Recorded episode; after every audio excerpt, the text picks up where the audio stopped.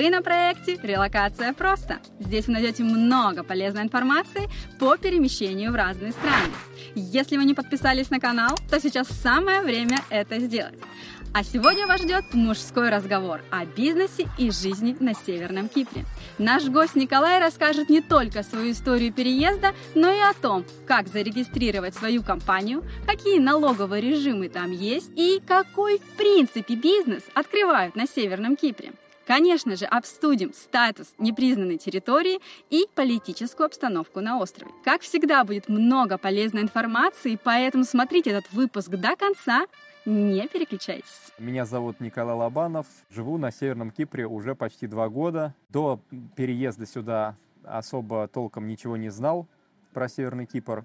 Как и многие из вас, э, до определенного момента я думал, что Кипр вообще не разделен и не знал, что есть турецкая сторона, что есть южная сторона. Почему переехал? На самом деле много факторов э, сложилось воедино. И желание тоже было, но не хватало немножко решительности, как я думаю, многие сейчас из тех, кто будет смотреть это видео. Ничего страшного в переезде нету. Человек такое существо, адаптируется, привыкает ко всему.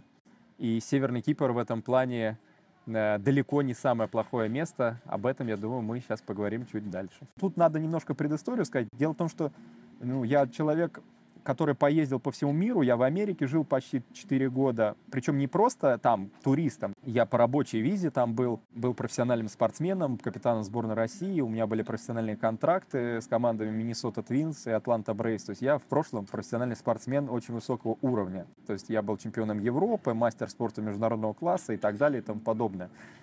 И будучи спортсменом, а, мне, слава богу, удалось поездить по миру. То есть я и в Австралии жил, и в Доминикане, и в Мексике, и всю Европу я объездил. Поэтому мне есть с чем сравнить. У меня картинка, знаете, не как у многих людей, которые приезжают куда-то в курортное место и говорят, вах, вах, тут море, солнце, горы все прекрасно. Нет, я как бы оцениваю место с точки зрения многих факторов, да, там, опять-таки, ведение бизнеса, проживание с семьей, образование, безопасности, здравоохранение. То есть это совокупность вещей, которые э, воедино, ну, как бы совмещается и получается общее оценочное вот это мнение, да, оно может не совпадать там с мнением блогеров, с мнением там каких-то профессиональных инвесторов, но тем не менее я стараюсь объективно как бы рассказать об этом месте со всеми его плюсами и минусами. Извини, что перебиваю, а какой вид спорта? Бейсбол. Бейсбол? Как ты стал Бейсбол. бейсболистом в России? Ну, это отдельная история. Многие... Это самый типичный вопрос, который я сразу э, вижу. Ну, вот на самом деле с 6 лет там просто случайно началось это с обычной секции, да, там, ну, то есть просто вот как доп. образования после школы. Дальше это переросло там в спортивные школы Олимпийского резерва там и так далее, да, там дальше молодежные всякие сборные, юниоры, кадеты, ювенилы, чемпионаты мира, чемпионаты Европы, там, потому что бейсбол это олимпийский вид спорта, на самом деле всегда был, он на какой-то период его убрали из олимпийского вида спорта, потом он опять стал олимпийским видом спорта. На самом деле бейсбол это олимпийский вид спорта, поэтому как бы просто он не популярен в России, потому что поля специфические, правила сложные и так далее. Но на самом деле как бы в мире, особенно в Латинской Америке, в Японии, в США, это спорт, который входит в топ-3. После хоккея или, или, или чего? Первое, баскетбол, что за Нет, ну, в Америке э, как бы три, три гранда, да, это NBA, NFL и MLB. То есть NBA э, это баскетбол, NFL это National Football League, э, то есть футбол. Не, не, а, не футбол привычный нам, как сейчас, да, там чемпионат мира идет. Сокер, типа. Сокер, со, сокер, да, как они говорят, сокер. Это у них э, американский футбол, я имею в виду, где они в доспехах, в защите бегают, там, в шлемах, э, ну, вот с этим мячиком, как дынь, как дыня. Это не регби, то есть не надо путать. Регби и американский футбол — это разные виды спорта и, соответственно, бейсбол. То есть, а, ну, сказать, что из них популярнее, ну, они все плюс-минус одинаково, там, все вот эти три гранда, они в Америке очень популярны. В Латинской Америке, в Доминикане, там, в Венесуэле, на Кубе, в Никарагуа, там, Панама, бейсбол вообще там номер один вид спорта, поэтому, ну, сейчас уже в Японии он там в топ-3 входит видов спорта, то есть японцы, корейцы очень любят бейсбол, на самом деле многие, ну, то есть сейчас в Италии, в Германии, в Чехии очень популярно. Очень многие европейские страны сейчас бейсбол очень популярен. И ты скажи, и вот ты, получается, первый свой, так сказать, капитал собрал вот именно на ну, дотациях, то есть ну, на э, выигрышах да, с бейсбола? Сложно сказать, потому что там, э, ну, мне было мало лет, да, я тогда мало что понимал об инвестициях, а вообще там, да, какого-то накопления капитала, то есть деньги как приходили, Э, так они и уходили, можно так, наверное, сказать, да, то есть я был, как и все, молодой, горячий, там тратил какие-то вещи на необдуманные покупки. Э, ну, естественно, просто бейсбол и спорт в целом он мне дал дисциплину в жизни, да, и какую-то вот, э, ну, пройдя такую школу профессионального спортсмена, это мне просто помогло дальше в построении бизнеса, как бы уже в России. То есть, когда я просто ну, приехал в Россию, начал оглядываться и смотреть после заграницы, я просто понял, что особо конкуренции на самом деле у нас ни в одной сфере нету. Если отдаваться делу полностью и как бы действительно производить какой-то продукт, который нужен людям, а не просто стремиться заработать деньги, то денег ты заработаешь гораздо больше, чем просто стремиться заработать деньги. Может быть, поначалу будет тяжело, но как бы э, спортсменам не привыкать, как бы терпеть, да, и мы всегда там тренируемся, да, и непонятно, будет результат или нет, и это как-то вот свойство дисциплины, усидчивости, оно как бы все воедино слилось, и это помогло очень сильно мне в построении многих процессов. Назови тогда по-быстрому, вот то есть после бейсбола, какой был твой первый бизнес? После бейсбола у меня на самом деле был, ну то есть я э, закончил карьеру из-за травм, то есть я весь там травмирован, у меня титановые винты в коленках там и так далее. Можно долго перечислять все это, потому что это был профессиональный спорт, как бы, да, это не оздоровление. То есть там выжимают все соки из тебя, и конкуренция бешеная.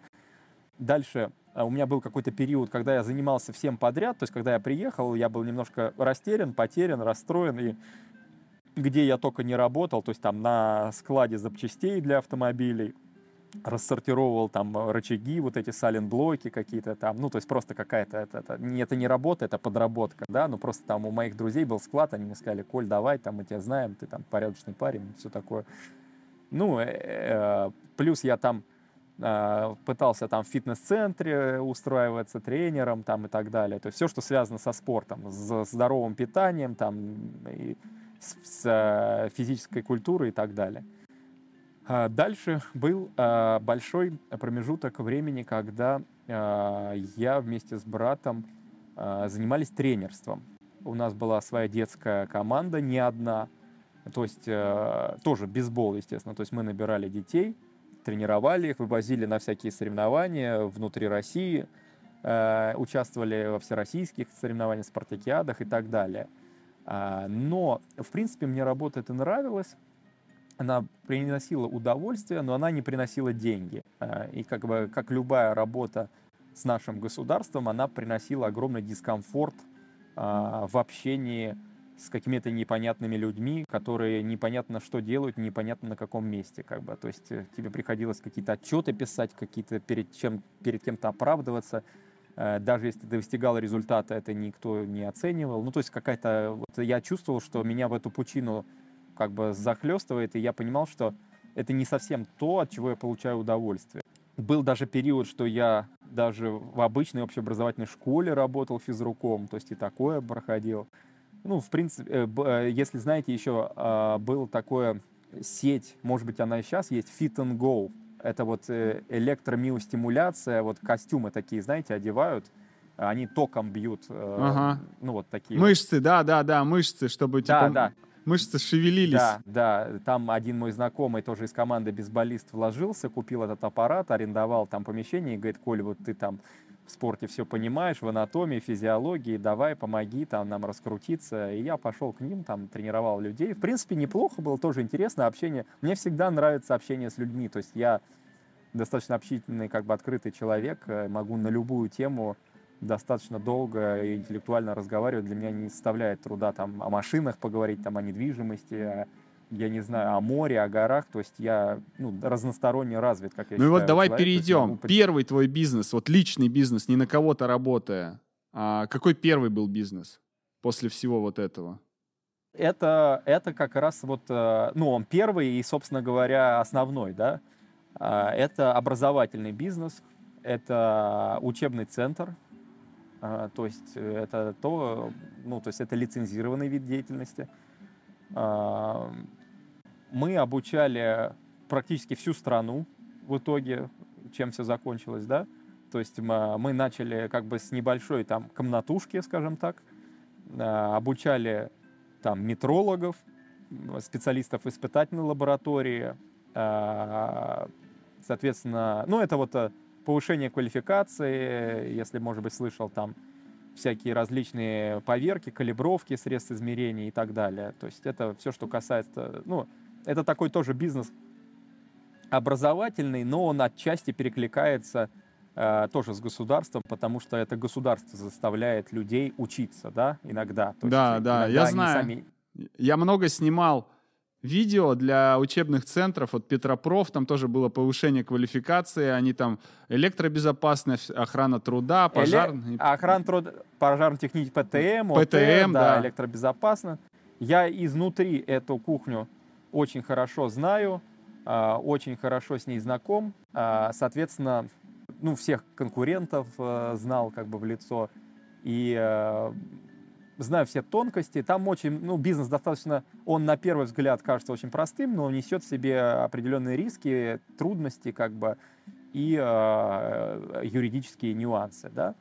Ну и и как бы долго об этом останавливаться не будем, как бы все это разрослось как бы в одну компанию, потом вторая, третья, четвертая, это все параллельно, да, то есть это как бы в такой холдинг уже превращалось и э, росло, скажем так, я бы сказал, неконтролируемо даже где-то. То есть в какой-то момент я понимал, что э, мне даже было иногда страшно, как бы, что происходит, потому что я иногда, то есть, ну, не понимал, что за люди у нас в офисе работают, не всех даже знал, как зовут там, да, то есть. И вот, и вот этот бизнес ты весь оставил в России или продал? Оставил. Ты его оставил на партнеров, ну, он еще как-то живой, то есть ты, ну, еще получаешь доход от него? Нет, он не живой. А, ну, то есть э, просто я где-то отчасти перегорел, где-то мне помогли перегореть, скажем так. То есть просто, ну, я считаю, что я прошел через это, это определенный этап, потому что это тоже такая специфичная работа, очень нудная работа с бумагами, работа с людьми, вот эти профстандарты, куча, ну, вот этой номенклатуры, нормативной вот этой вот базы ну, это просто как бы, это, это не может нравиться, понимаете, да, это не тот продукт, как бы, который не лежит душа к этому. Ты перегорел, а, экономика, факторы сложились, и ты начал присматриваться к новой стране, я так понимаю, да? То есть ты начал искать... Да. Ну, я его оставил э, и по своей причине, как бы, и, э, скажем так, я просто прямо так не могу сказать. Я думаю, все не глупые люди понимают, что, э, скажем так, э, у меня были, был ряд причин беспокоиться как бы о себе, о своей семье, как бы, и поэтому я решил и проблему это решить так. Угу. Ну и вот давай подойдем к тому, почему твой взгляд упал на этот северный Кипр, потому что это такая спорная территория многих. Абсолютно согласен. Самый интересный вопрос, почему? На самом деле, просто э, мой знакомый как бы сказал, говорит, ну, у тебя, говорит, вот есть, ну, типа, я тебе советую Северный Кипр. Я такой, как человек-авантюрист, особо долго не думал, как бы, ну, Северный Кипр, ну, звучит прикольно, как-то неожиданно, как бы, надо попробовать. То есть я на самом деле ехал сюда, ну, а, не то чтобы с желанием остаться здесь, как бы, да, или как-то там обосноваться, то есть просто, ну, интересно было. И почему бы нет? Тем более, как бы, много мифов входит об этой территории, то, что она там плохая или, наоборот, хорошая. У всех по-разному, но решил, как бы, как говорится, проверить это собственноручно. И вот я здесь. Но ты раньше-то был на Северном Кипре? Нет, нет, не был. Ни разу? Ни разу не был. А в Турции был? Ну, в Турции, конечно, был, как бы, да. Я даже, более того, я на Южном Кипре ни разу не был. Ага. И до сих пор? Сейчас, конечно, я уже много раз был на Южном Кипре. Э, здесь можно просто сесть на машину или пешком перейти через границу. Она как бы номинальная эта граница, и на греческий Кипр попасть в любой момент, нет вопросов. Ну, если у тебя есть либо паспорт, который тебе позволяет в страны Шенгена, Евросоюза попадать, либо виза шенгенская, да? Рассказывай про свой переезд. Как это произошло, да? То есть ты один переехал, потом семью перевез, или ты сразу э, погрузил всю семью вещи и поехал? Сразу погрузил всю семью, вещи и поехал. А, да, я никаких особо-то вещей и не брал с собой, как бы, ну, что там, какие-то самые необходимые вещи, документы, там, ну, какую-то одежду, понятно, там, да, деньги, там, да и все, а что там еще надо? Э, можно подумать, что люди переезжают, там, забирают с собой, не знаю, там, э, какие-то картины там или что-то, я не знаю, там. У всех по-разному, у всех по-разному. Кто-то отправляет это грузовой компанией, карго. Да, да, да, да, я знаю таких людей, я думаю, ты тоже их знаешь. Да. Вот, я потому что тоже ничего не взял. Все, что в чемодан э, поместилось. Да, у меня то же самое, там пару чемоданов, и я прилетел я прилетел, меня здесь э, был человек, который меня встречал здесь, э, ну, потому что, скажем так, Северный Кипр, э, вы знаете, это место такое, э, оно э, вот отличается там от Америки, от Европы. Э, дело в том, что здесь многие вещи, э, их невозможно решить как-то вот, как, как в цивилизованном мире, как мы привыкли, вот, да, там, зашел там на Авито, купил себе там ложку-вилку, я не знаю, зашел в Икею, купил себе посуду, да. Здесь все с одной стороны, как бы просто, да, то есть это же большая деревня, как бы, да, то есть это не Москва, там, не Питер, не Новосибирск, не Омск, там, я не знаю, то есть это не город-миллионник, и здесь многие вопросы решаются просто, то есть там простой человеческий фактор, но одновременно с этим привычных нам маркетплейсов, там, привычных нам каких-то сервисов, там, да, каких-то агрегаторов, их просто нету. То есть баналь, банальный э, заказ такси превращается в ребус, как бы, да. А, то есть э, здесь это выглядит примерно так, что просто все уже, кто давно живут, они, у них уже личные номера есть этих таксистов, и они этим таксистам просто ну, названивают, и эти таксисты уже передают либо своим знакомым, если он не может сам, либо сам приезжает за тобой. То есть здесь нет какого-то общего колл-центра, куда ты звонишь и сообщаешь свой адрес, или еще клеще того, по геолокации у тебя там телефон определяет, где ты стоишь. Нет, забудьте об этом. И до сих пор, до сих пор, вот по сей день нет. Да, и до, и до сих пор по сей день сразу отвечу на вопрос, который возник, возникнет у всех смотрящих это видео, и у тебя в том числе, почему еще до сих пор никто не сделал. Много очень предпринимателей, людей, там, айтишников приезжают сюда и пытаются создавать вот эти вот Авито, там, да, Яндекс Такси и так далее. Но дело в том, что здесь достаточно специфичный внутренний рынок, и они очень консервативны. Если они ходят к барберу одному стричься, они 10 лет будут ходить к нему, и они, им не нужен новый барбер, если он даже супер стрижет и в два раза дешевле, он просто не знакомый.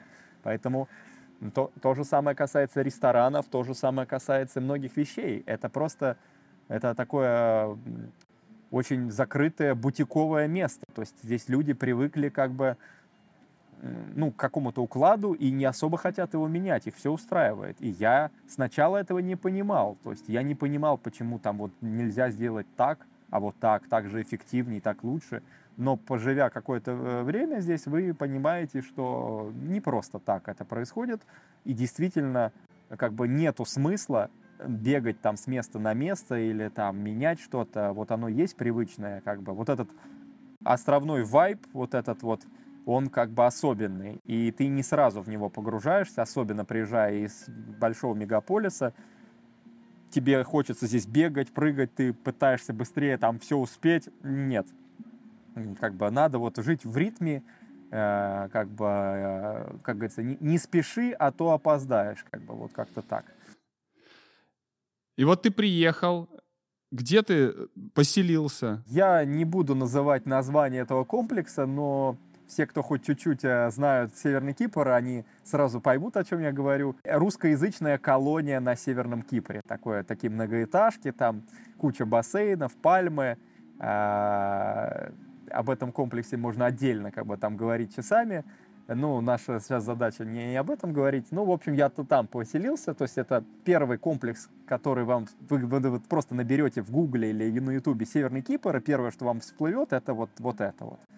Э, как бы там есть свои плюсы, минусы, но мне не очень зашло это место. Я как бы ожидал от этого места большего, потому что я из частного сектора, из Подмосковья как бы приехал, да, то есть я жил уже за городом много лет, э, и я привык, что у меня есть там своя территория, там, да, свои там парковка, гараж там и так далее, и дом какой-то там низкоэтажный, да, скажем так, то есть приватность какая-то у меня.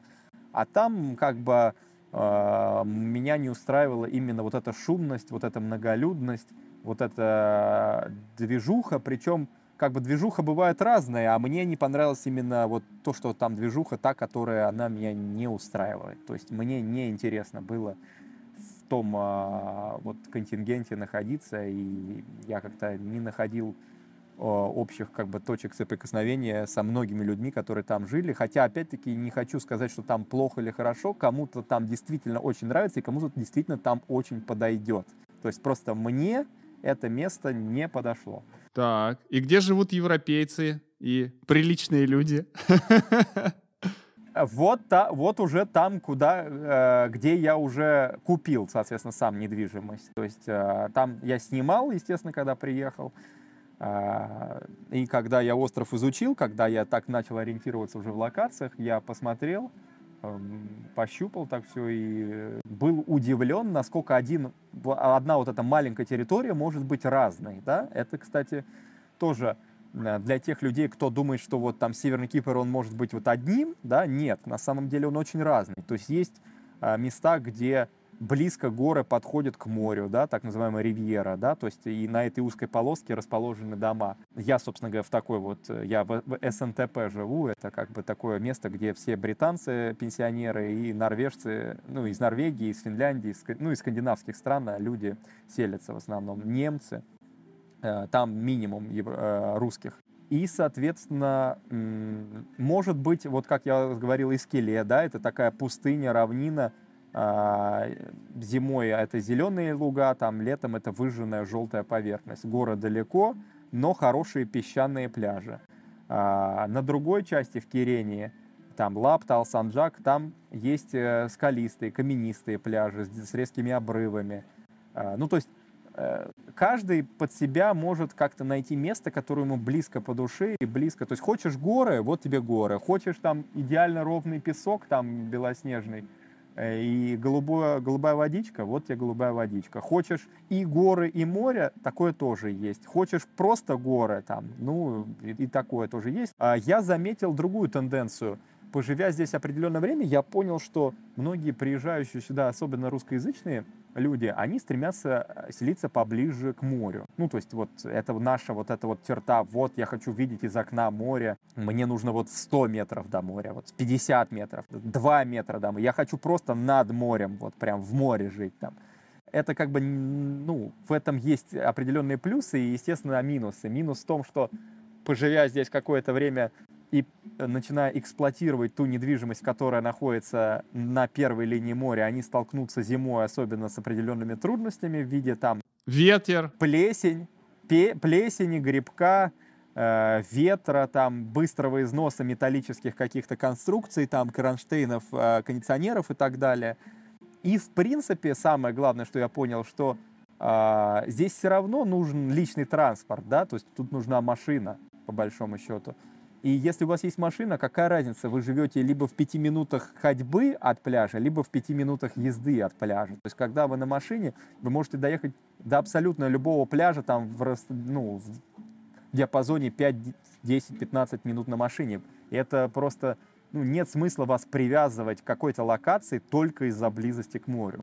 Вот как бы люди, которые меня будут смотреть и которые задумываются об инвестициях там или о переезде на Северный Кипр, послушайте меня внимательно, как бы я знаю, о чем говорю.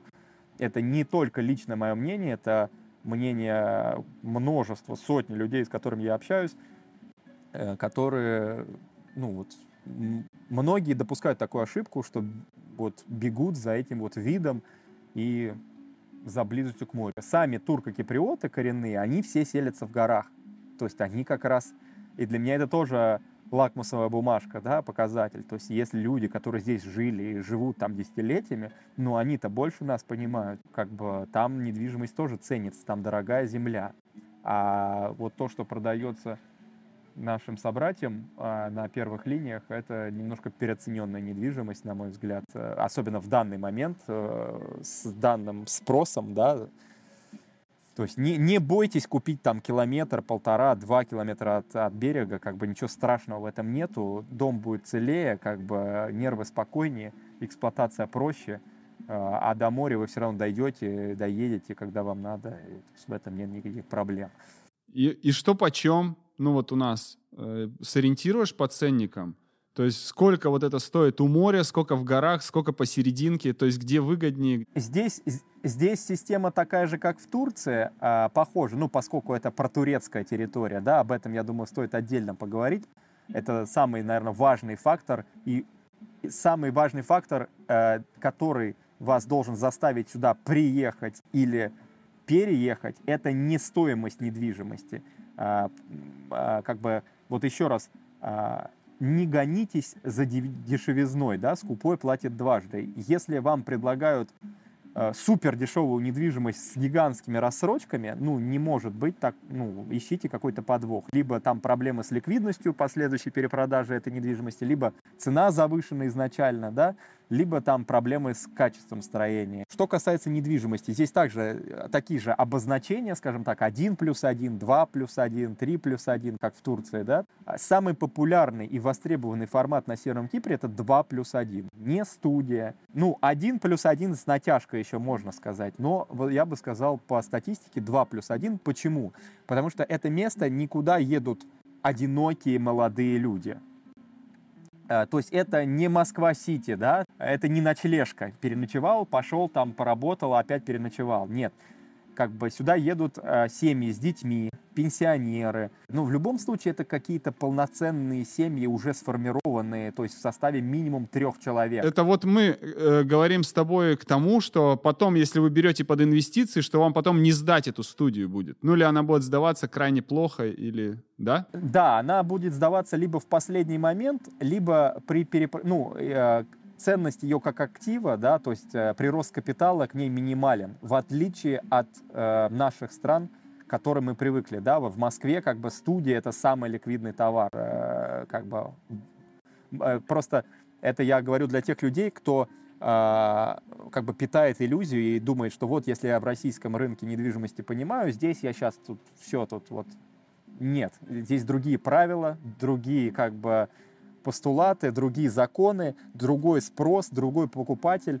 И э, как бы просто сейчас как бы такое время, когда спрос многократно превышает предложение, э, то как бы вот эти ошибки, они позволительны, да, но в обычное среднестатистическое время, если убрать геополитическую обстановку и постоянный приезд русскоговорящих людей сюда, то э, как бы нужно уже включать голову и более детально погружаться в весь этот рынок. И он несмотря на свою как бы локальность и ограниченность, он не такой простой, как кажется на первый взгляд. Что, кас...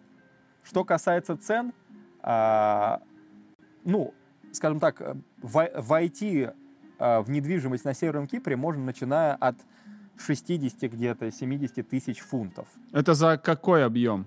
Ну, это где-то 40-45 квадратных метров, плюс там терраса там, 7, 8, 10 метров. Опять-таки, все э, зависит, конечно, от локации, от региона. То есть это, я говорю, среднестатистически, да. То есть есть регионы, где за 80 тысяч фунтов можно купить 2 плюс 1 или даже 3 плюс 1, да, но это будет отдаленный регион, где будет э, плохая транспортная доступность или там ветхий дом, там, ну, то есть это будет с нюансами какая-то недвижимость. Ну вот про транспортную доступность, про дороги расскажи. Дороги, смотрите, а, общественный транспорт, он есть, но он есть номинальный. То есть ходят какие-то а, там автобусы, маршрутки, но вам вряд ли в, ним, в них захочется ездить, поэтому здесь количество машин, оно равняется количеству людей. А, причем, а, в отличие от азиатских стран, мопедов, мотороллеров здесь практически нету, а, что меня тоже удивило. А, не знаю, с чем это связано. Кто-то говорит, что с дороговизной а, мопедов вот этих и мотоциклов, то есть за эти цену проще машину купить. Э, ну, это связано с таможенными пошлинами или какими-то ввозными пошлинами, не знаю. Э, либо просто с безопасностью, потому что сами власти не хотят, э, чтобы много было мотоциклистов, чтобы не повышать... Аварийность. А, да. Ну, какие-то аварийность, да. Так, теперь тогда с правами расскажи. Вот, вот приехал человек с русскими правами. Приехал, и три месяца ему дается льготный период, когда он может использовать свои русские права. Дальше он обязан а, просто поменять их на северокипрские права. А их действительно просто поменять, потому что сейчас, говорят, экзамен какой-то ввели. А, я, когда менял в прошлом году, а, было просто приходишь, э, показываешь ВНЖ, показываешь свои права, и тебе не без экзаменов просто меняют. Сейчас а, может быть, русскоязычным ввели. Я, честно говоря, последние две недели э, не мониторил эту ситуацию. Я тоже слышал эту информацию, но о достоверности ее сказать ничего не могу. Одно могу сказать, что вероятнее всего, что русским по-прежнему также меняют просто без экзамена, а вот к гражданам Казахстана, э, Белоруссии нужен экзамен. Там 6 месяцев учиться, что-то такое. Гражданам Украины тоже не надо учиться, им так, э, по-моему, так же, как и русским, э, просто меняют. А вот еще тогда вопрос. Вот смотри, вот приезжает э, семья с детьми. Там только, так сказать, такой пенсионный вариант, ну, что уже есть деньги, и приехать только их тратить и проживать, как бы ходить на море. Или там, ну, чем-то можно заняться, то есть вообще как, как бизнес, можно там какой-то делать или, или это бесполезно? Ситуация двоякая. А, для кого-то э, Северный Кипр покажется как бы раем и непаханным полем. А Все очень сугубо зависит от личности, от человека. То есть если ты коммуникабельный, если ты владеешь языком хотя бы английским, да, то проблем не возникнет. И здесь достаточно много вещей, которые находятся на примитивном уровне, которые можно улучшать и которые нужно улучшать. Да? А, но большинство работы все равно будет связано так или иначе со сферой обслуживания. Да? То есть это будут какие-то салоны красоты, рестораны, прокаты чего-либо, а, там, да, управляющие компании, которые там обслуживают недвижимость, либо это продажи чего-либо, там, автомобилей, там, недвижимости той же самой, а, работа в казино, а, это, кстати, отдельная тема, потому что здесь легализовано казино, да, это э, та территория, где, куда турки вообще приезжают, чтобы поиграть в казино, потому что в Турции как бы официально мусульманская страна. Да, да. А здесь что с религией? Здесь с религией такая ситуация. Фактически, как бы понятно, что здесь есть мечети и тоже запускают песни там два-три раза в день. Но а, нужно четко понимать, кто такие турко-киприоты. А, турко-киприоты — это фанаты Ататюрка, да, Мустафа Кемаль Ататюрк. Да, да, который либерализовал Турцию, так сказать. Да, да, он э, свет, как бы сделал страну светской, да, то есть он как бы про, как, как наш Петр Первый такой прорубил окно в Европу, как бы. А, и вот он у них просто национальный герой, то есть у них повсюду золотые бюсты этого Ататюрка, день смерти, день рождения, день там чего-то, все связано с Ататюрком. Поэтому здесь а, я чувствую себя абсолютно как в Европе, и мне это очень нравится, то есть я не чувствую вообще никакого проявления мусульманства, Ничего, опять-таки, против там этой религии не имею, но э, это просто позволяет комфортно адаптироваться и влиться в местный ритм жизни. То есть никто не ходит в платках, никто там э, никому не делает никакие замечания. Можно курить, пить, э, играть в казино, э, ходить голым там. Ну, то есть э, абсолютно никаких запретов, э, в принципе, нету. А, но при всем при этом как бы есть мечети, и кому надо, то, они могут как бы там ходить в них и так далее. Давай мы немножко отошли просто от бизнеса, а то у нас, ну, время-то тоже ограничено. Про бизнес. Вот ты сказал, что могут заниматься там прокатами, продажей, чем-то, чем-то. Насколько легко открыть э, бизнес на Северном Кипре? Как процедура проходит? Процедура несложная. А, там платится адвокат, он, же и юрист там, да, является. А, то есть это не как у нас там, да, пошел в налоговую, ООО, там, ИП, там, и что-то такое, там, быстро. Нет, здесь, здесь процессы гораздо дольше происходят, это 2-3 месяца надо закладывать примерно. Но а, важное в этом другое это остров, это островное государство. И как у любого островного государства, здесь очень сильный механизм защиты от экспатов. А, соответственно, если вы собираетесь заниматься каким-то серьезным бизнесом, который входит в стратегические, в ключевые сферы жизни, а это строительство, здравоохранение, да, там какие-то там фармакология там, и так далее и тому подобное, то вы а, полноценно на себя компанию открыть не сможете. Вам нужен, турко, вам нужен туркокиприот.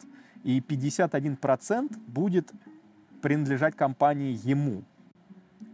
И, и это отчасти э, ну, небольшой сдерживающий фактор для русскоязычного населения. Я понимаю, почему. Я подтверждаю это, что действительно бывают случаи, когда ну, все хорошо идет, идет, и как бы в определенный момент киприоты начинают как бы вставлять палки в колеса, потому что хотят ничего не делать, а деньги получать, да? И, ну, э, но эм, как бы тут просто надо грамотно подходить к самому процессу открытия компании, то есть заранее составлять договор, обговаривать то, что ты как бы являешься номинальной фигурой, у тебя там нету никакого блокирующего права, там, то есть я тебе буду платить там какую-то минималку, МРОД там местный, да, и чтобы, ну, дай мне, дай мне работать. То есть, если грамотно к этому ко всему подходить, то этот вопрос решается. А, также есть несколько тип, типов компаний. Вот как раз про типы. Да, если ты говоришь, это глобально. А если не глобально, ну, например, какой-то автосервис, ну, вот аренда там, ну, тех же там, не знаю, там вот я, яхты, это, сапы. пожалуйста. Там. Да, то есть если что-то там, то же самое IT, консалтинг какой-то, да, то есть если, э, ну, связанное с, с информационными услугами, то есть оказание каких-то услуг, которые не влечет как бы э, под собой применение каких-то физических предметов, да, то есть ты не производишь ничего там, да, э, там, то, пожалуйста, открываешь полностью на 100% на себя. 100%. Да, да. Э, но тут надо понимать, что э, Северный Кипр э, это уникальная страна в плане банковской сферы и в плане юридического права. Поскольку это частично признанная территория, да, то есть она признана Турцией и не признана больше никем, это влечет за собой определенные как плюсы, так и минусы. И это, э, с этим будут сталкиваться и как обычные люди, так и бизнесмены. Как бы. Плюсы в чем? То, что нет бюрократии, простота и скорость как бы Э, обработки каких-то вещей, которые ну, в другом мире занимают какое-то определенное время, да, то есть э, банковская система, например, тут открыть счет в банке не составляет какого-то труда, да, то есть э, даже человек без ВНЖ может открыть счет там в Северокипрском банке. Э, этот Северокипрский банк ну, представляет э, собой, знаете, такое некое подобие черной дыры. То есть э, он как бы ни, ни перед кем не отчитывается, налоговые ни российская, ни американская, ни европейская вообще не видят и не, не понимают, что там в этом банке происходит. Он не выдает никакую информацию о финансовых какой-то там вообще поступлениях и расходах. При этом э, обслуживание просто на уровне 2000-х годов э, России, то есть все примитивно, какие-то факсы, какие-то чековые книжки, ну, то есть, с одной стороны, это выглядит смешно, условно говоря, если у тебя есть какие-то деньги, и ты хочешь их там потратить или там перевести дальше, там, в Америку, то Северный Кипр — это как такое стыковочное звено. Очень интересные вещи здесь происходят. Здесь же очень много на этой территории всяких политических персонажей, да, а, каких-то людей, а, там, создателей пирамид каких-то э, невероятных там, да, которые у которых много денег, и за которые они никак не могут отчитаться. Так, слушай, так, давай быстренько тогда еще пробежимся. Налоги вот интересуют. Приблизительно, какие там есть налоговые режимы? То есть как в России или там какие-то особые режимы? Э, смотрите, налоговая система. Здесь НДС 5%. 5. И то, который никто не платит, честно говоря потому что сама налоговая система здесь примитивная, устаревшая и абсолютно, скажем так, беззубая. я сейчас приведу простой пример, вы сразу поймете. Вот земельный кадастр по нашему Рос... Реестр. Росреестр, да. А, у нас же сейчас все в электронном виде, там выписки можно получить, да. Здесь, когда ты покупаешь недвижимость, ты приходишь в ТАПУ, да, ТАПУ это местный там земельный кадастр. Здесь вот такие вот книжки, они листают их вот так вот, находят точку на карте и карандашиком зачеркивают вот этот вот э, участок земли. То есть налоговая система еще хлеще. То есть она не может просто никак вообще контролировать. То есть, э, скажем так, э, ты можешь здесь годами существовать, а налоговая не будет знать вообще о твоем существовании и нахождении здесь. То есть, если ты сам просто там не придешь и что-то не подашь. А, поэтому здесь повсеместно как бы идет стандартное занижение там стоимости недвижимости при покупках а, для занижения этих 5% НДС, да, потому что когда человек покупает недвижимость, он должен оплатить определенные налоги, да, за перевод титула, за перевод права собственности и э, НДС. А, соответственно, и застройщики, и сам клиент – покупатель, он заинтересован в том, чтобы занизить этот налог. То же самое при сдаче в аренду квартир, э, чтобы зарегистрировать налог э, в налоговые договоры, они пишут там в лирах, а не в долларах, фунтах или в евро цену там. Ну, то есть и как бы и налоговая все это понимает, они не могут не понимать, потому что это делается повсеместно, просто не 99%, а 100% людей. Ну и как бы никаких проблем нету. То есть она беззубая, как бы, и, э, ну... И сколько это продлится, одному богу известно, да? Да, что-то платишь как бы в налоговую, ну и слава богу, как говорится. А вот еще одна про проблема по поводу вот как раз то, что ты говоришь, турецкие лиры, там Турция только признала, говорят, что они все хотят отделиться, ну, как бы хотят независимость прям совсем от Турции. Вот что ты на это скажешь? Это вообще опасный момент? Ну, то есть есть какие-то риски? Что касается политического статуса Северного Кипра, это, наверное, самый вообще обсуждаемый момент и, и наверное, единственный камень преткновения э, перед людьми, которые колеблются, ехать сюда, да, там, приобретать что-то или нет. От себя отвечу так. Э, не верьте большинству риэлторов, которые говорят, что вот там через два года там будет 50 лет с даты там вот этого 74 -го года, когда там вот это военный конфликт был, да, и, и по закону, там, по статусу ООН, там эта страна станет частью Евросоюза, я, зная изнутри, как живут киприоты, на чем они зарабатывают и как хорошо они здесь живут, никогда эта страна не станет частью ЕС. Так же, как она не станет частью Турции никогда, потому что Турции невыгодно, чтобы это стало частью Турции. Турции выгоден именно этот статус, который есть, потому что, э, во-первых, это их военная база на Средиземном море, раз – во-вторых, они отмывают все грязные деньги через Северный Кипр, потому что здесь легализовано казино, а казино не просто так легализованы. Нужно шире, смотреть чуть-чуть шире. Казино — это не только способ заработка тех, кто держит казино. Это огромная отмывочная контора. Всем рекомендуем посмотреть сериал «Озрак». Но я так скажу, я знаю реальные кейсы, когда сюда приезжают политики, и им просто говорят — вот они приезжают там, условно говоря, с 10 миллионами долларов, ну, каких-то непонятных, да, денег там, им говорят, вы должны проиграть 8% и они проигрывают, им выдают чек на оставшуюся сумму, все, это деньги легальные, они белые, они их выиграли в казино. И как бы этих нюансов здесь много. Эта страна, она вся пропитана вот этим авантюризмом, как бы.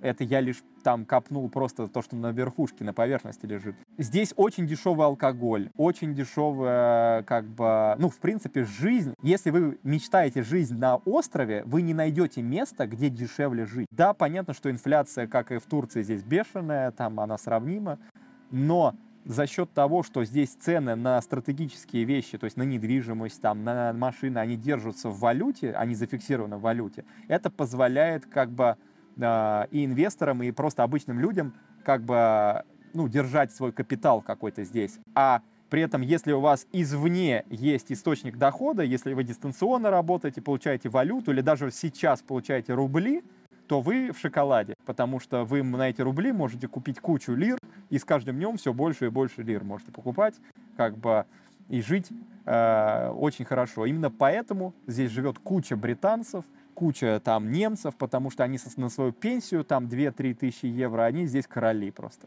Ну вот на этом мы подытожим. В общем, ты свою экспертность вроде показал во всех вопросах Кипра. И если у кого-то возникнут вопросы, то они, я думаю, что смело могут к тебе обратиться и написать в личку.